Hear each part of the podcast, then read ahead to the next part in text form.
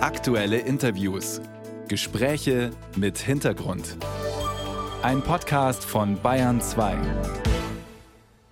Bei der Hitze, die wir in dieser Woche hatten, habe ich mich hauptsächlich im Schatten aufgehalten. Besonders angenehm war es im Wald. Die Bäume sorgen nicht nur für Frische, sondern auch gleichzeitig für Entspannung. Einfach schön den Vögeln bei dem leichten und dem leichten Wintern in den Baumkronen zuzuhören. Ein ganz besonderer Baum, der steht im Nationalpark Bayerischer Wald, eine Weißtanne. Es ist die höchste, dickste und älteste Tanne Deutschlands. Höhe 53 Meter, Stammumfang 6,93 Meter, Alter rund 605 Jahre.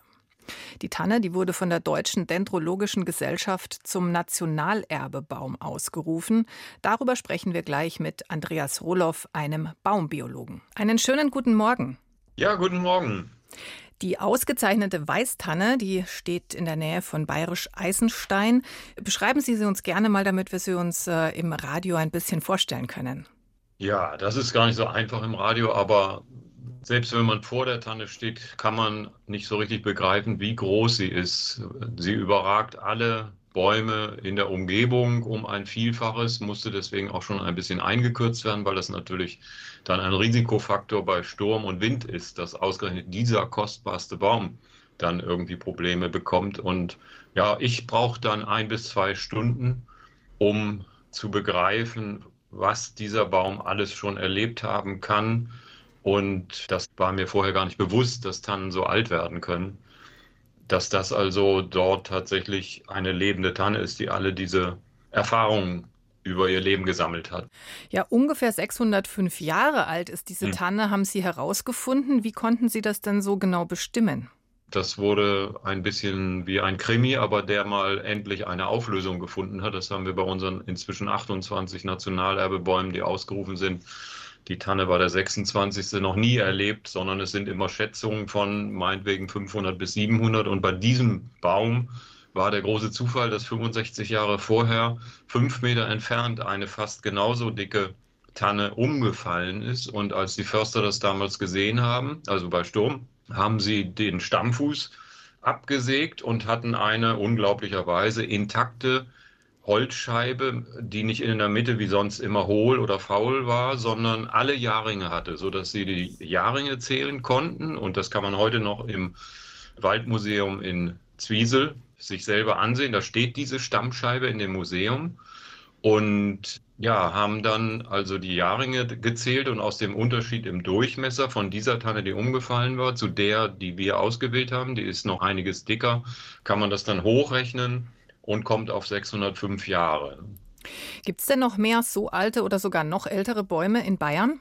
Also ältere Bäume bin ich sogar sicher, weil wir selbst auch einen mit im Programm haben, nämlich beispielsweise die Tassilo-Lindo in, in Wessobrunn, die wir am 14. Oktober ausrufen werden als Nationalerbebaum. Die ist ungefähr 800 Jahre alt, aber dies ist, wie Sie sagten, die älteste Weißtanne in Deutschland.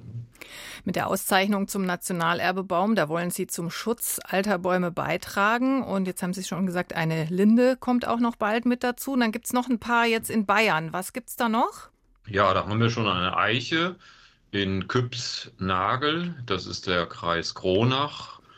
Und Bayern ist relativ stark beteiligt mit den Bäumen schon unter den 28, weil Bayern ja 20 Prozent der Landesfläche von Deutschland hat und deswegen entsprechend auch stärker berücksichtigt werden muss als im anderen Extrem. Stadtstaat Bremen hat einen Baum bisher und wird in diesem Durchgang bis zum 50. Baum auch keinen weiteren erhalten können, leider, weil die Größe eben mit eine Rolle spielen muss, damit ich die Deutschlandkarte so gleichmäßig verteilt habe, dass man von jedem dieser Bäume maximal 100 Kilometer zum nächsten entfernt reisen muss, um die 50 alten Bäume anzusehen.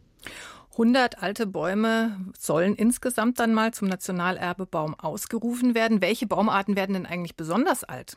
Ja, es sind ungefähr zehn Baumarten. Dazu gehören, um mal die wichtigsten zu nennen, die beiden Eichen, die beiden Linden, die Eibe, nicht nur einheimische, auch der Ginkgo. Habe selbst in China einen gesehen, der 3000 Jahre glaubhaft alt ist, mit 16 Meter Stammumfang. Und das kann dann der Ginkgo bei uns theoretisch auch schaffen, aber ist erst vor 250 Jahren hier angekommen aus China.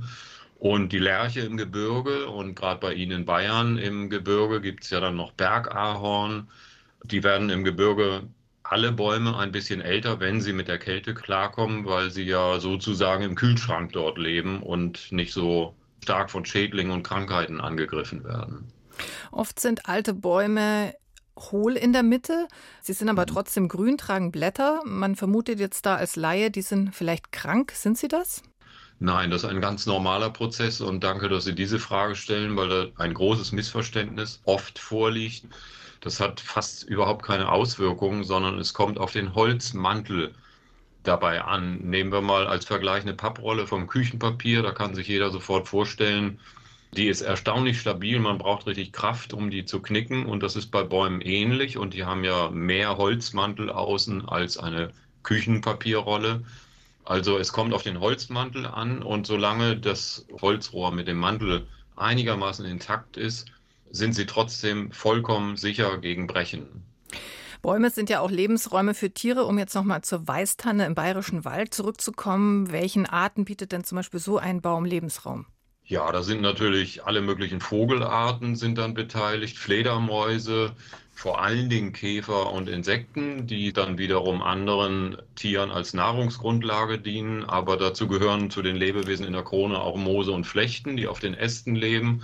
Und besonders bei dieser Zwieseler Waldhaustanne, über die wir gerade gesprochen haben, fand ich, dass sie eine Tannenmistel in ihrer Krone hat. Und Tannenmisteln sind vom Aussterben bedroht, weil auch die Weißtanne in Deutschland ganz selten geworden ist. Das ist auch nochmal eine Besonderheit. Uralte Bäume schützen und ehren, das will Andreas Rohloff, Forstbotaniker an der TU Dresden und Leiter des Kuratoriums Nationalerbebaum. Zum Nationalerbebaum ausgerufen wurde unter anderem auch eine rund 600 Jahre alte Weißtanne im Bayerischen Wald. Herr Rohloff, herzlichen Dank für das Gespräch. Danke für Ihr Interesse.